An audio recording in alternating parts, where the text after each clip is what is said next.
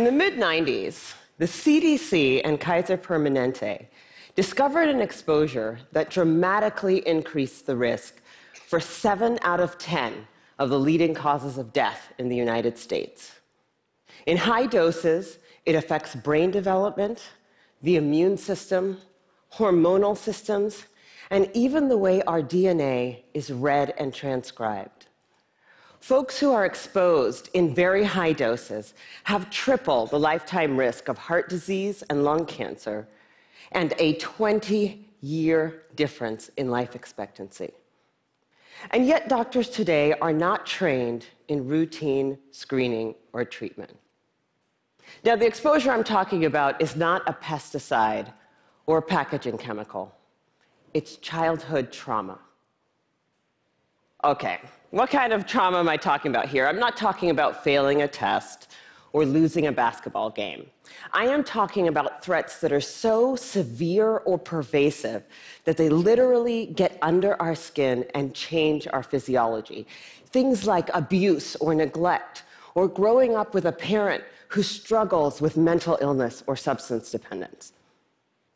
Now, for a long time, I viewed these things in the way I was trained to view them either as a social problem, refer to social services, or as a mental health problem, refer to mental health services. And then something happened to make me rethink my entire approach. When I finished my residency, I wanted to go someplace where I felt really needed, someplace where I could make a difference.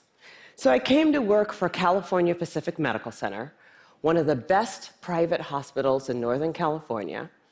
And together, we opened a clinic in Bayview Hunters Point, one of the poorest, most underserved neighborhoods in San Francisco. Now, prior to that point, there had been only one pediatrician in all of Bayview to serve more than 10,000 children. So we hung a shingle and we were able to provide top quality care regardless of ability to pay. It was so cool. We targeted the typical health disparities access to care, immunization rates, asthma hospitalization rates, and we hit all of our numbers. We felt very proud of ourselves. But then I started noticing a disturbing trend. A lot of kids were being referred to me for ADHD, or attention deficit hyperactivity disorder. But when I actually did a thorough history and physical, what I found was that for most of my patients, I couldn't make a diagnosis of ADHD. Most of the kids I was seeing had experienced such severe trauma that it felt like something else was going on. Somehow, I was missing something important. Now, before I did my residency, I did a master's degree in public health. And one of the things that they teach you in public health school is that if you're a doctor and you see 100 kids that all drink from the same well, and 98 of them develop diarrhea, you can go ahead and write that prescription for dose after dose after dose of antibiotics, or you can walk over and say, What the hell is in this well? So I began reading everything that I could get my hands on about how exposure to adversity affects the developing brains and bodies of children. And then one day, my colleague walked into my office and he said, Dr. Burke, have you seen this? In his hand was a copy of a research study called the Adverse Childhood Experiences Study. That day, changed my clinical practice and ultimately my career. The Adverse Childhood Experiences Study is something that everybody needs to know about. It was done by Dr. Vince Felitti at Kaiser and Dr. Bob Anda at the CDC, and together they asked 17,500 adults about their history of exposure to what they called adverse childhood experiences, or ACEs. Those include physical, emotional, or sexual abuse, physical or emotional neglect, parental mental illness, substance dependence, incarceration, parental separation or divorce, or domestic violence. For every yes, you would get a point on your ACE score. And then what they did was they correlated these ACE scores against health outcomes. What they found was striking. Two things. Number one, ACEs are incredibly common. 67% of the population had at least one ACE, and 12.6%, one in eight, had four or more ACEs. The second thing that they found was that there was a dose response relationship between ACEs and health outcomes. The higher your ACE score, the worse your health outcomes. For a person with an ACE score of four or more, their relative risk of chronic obstructive pulmonary disease was two and a half times that of someone with an ACE score of zero. For hepatitis, it was also two and a half times. For depression, it was four and a half times. For suicidality, it was 12 times. A person with an ACE score of seven or more had triple the lifetime risk of lung cancer and three and a half times the risk of ischemic heart disease, the number one killer in the United States of America. Well, of course, this makes sense. You know, some people looked at this data and they said, come on, you know, you have a rough childhood, you're more likely to drink and smoke and do all these things that are going to ruin your health. This isn't science. This is just bad behavior. It turns out this is exactly where the science comes in.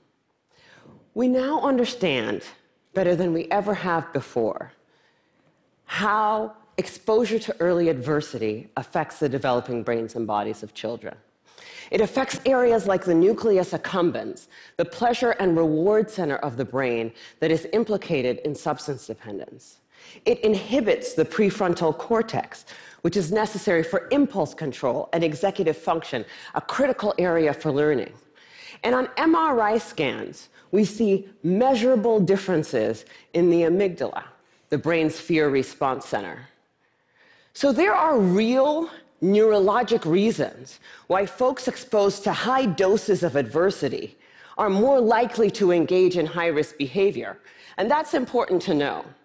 But it turns out that even if you don't engage in any high risk behavior, you're still more likely to develop heart disease or cancer.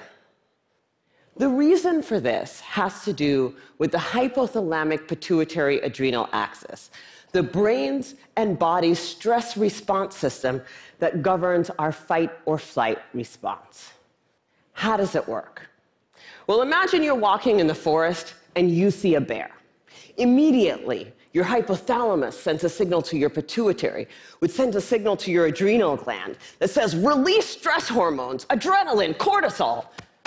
And so your heart starts to pound, your pupils dilate, your airways open up, and you are ready to either fight that bear or run from the bear.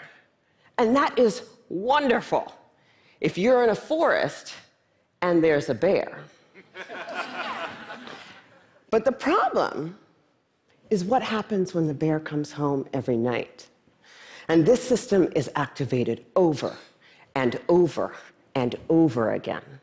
And it goes from being adaptive or life saving to maladaptive or health damaging. Children are especially sensitive to this repeated stress activation because their brains and bodies are just developing. High doses of adversity not only affect brain structure and function, they affect the developing immune system, developing hormonal systems, and even the way our DNA is read and transcribed.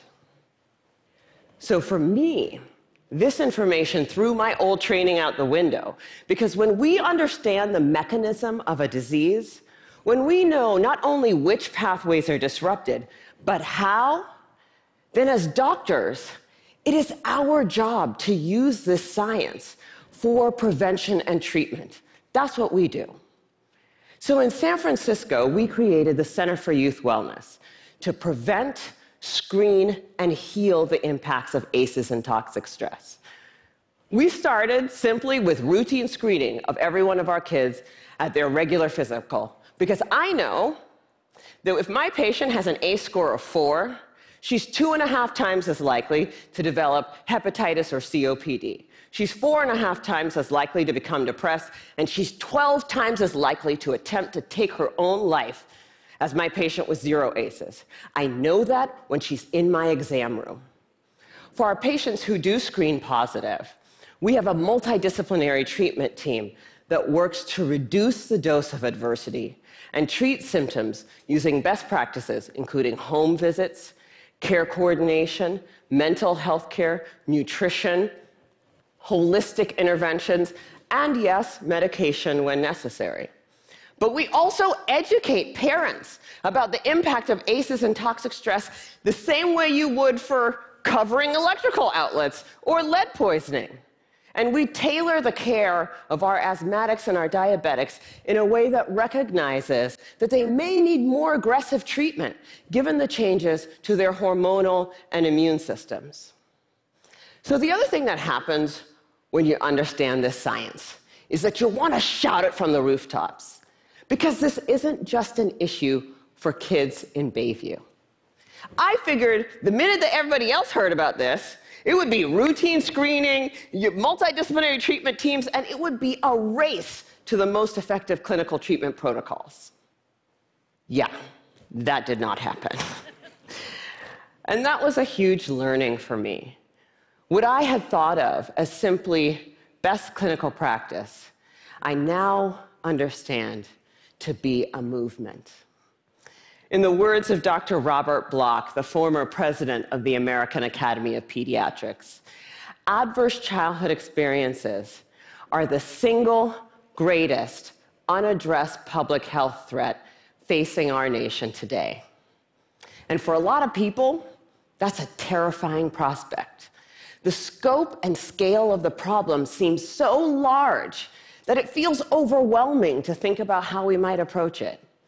But for me, that's actually where the hope lies. Because when we have the right framework, when we recognize this to be a public health crisis, then we can begin to use the right toolkit to come up with solutions. From tobacco to lead poisoning to HIV AIDS, the United States actually has quite a strong track record with addressing public health problems. But replicating those successes with ACEs and toxic stress is going to take determination and commitment. And when I look at what our nation's response has been so far, I wonder why haven't we taken this more seriously? You know, at first, I thought that we marginalized the issue because it doesn't apply to us, right? That's an issue for those kids in those neighborhoods, which is weird because the data doesn't bear that out. The original ACEs study was done in a population that was 70% Caucasian, 70% college educated. But then, the more I talk to folks, I'm beginning to think that maybe I had it completely backwards. If I were to ask how many people in this room grew up with a family member who suffered from mental illness? I bet a few hands would go up. And then if I were to ask how many folks had a parent who maybe drank too much, or who really believed that if you spare the rod, you spoil the child, I bet a few more hands would go up. Even in this room, this is an issue that touches many of us. And I'm beginning to believe that we marginalize the issue because it does apply to us. Maybe it's easier to see in other zip codes because we don't want to look at it. We'd rather be sick. Fortunately, scientific advances and, frankly, economic realities make that option less viable every day. The science is clear. Early adversity dramatically affects health across a lifetime. Today, we are beginning to understand how to interrupt the progression from early adversity to disease and early death. And 30 years from now, the child who has a high ACE score and whose behavioral symptoms go unrecognized, whose asthma management is not connected, and who goes on to develop high blood pressure and early heart disease or cancer will be just as anomalous as a six month mortality from HIV AIDS. People will look at that situation and say, What the heck happened there? This is treatable. This is beatable. The single most important thing that we need today is the courage to look this problem in the face and say, This is real and this is all of us. I believe that we are the movement. Thank you.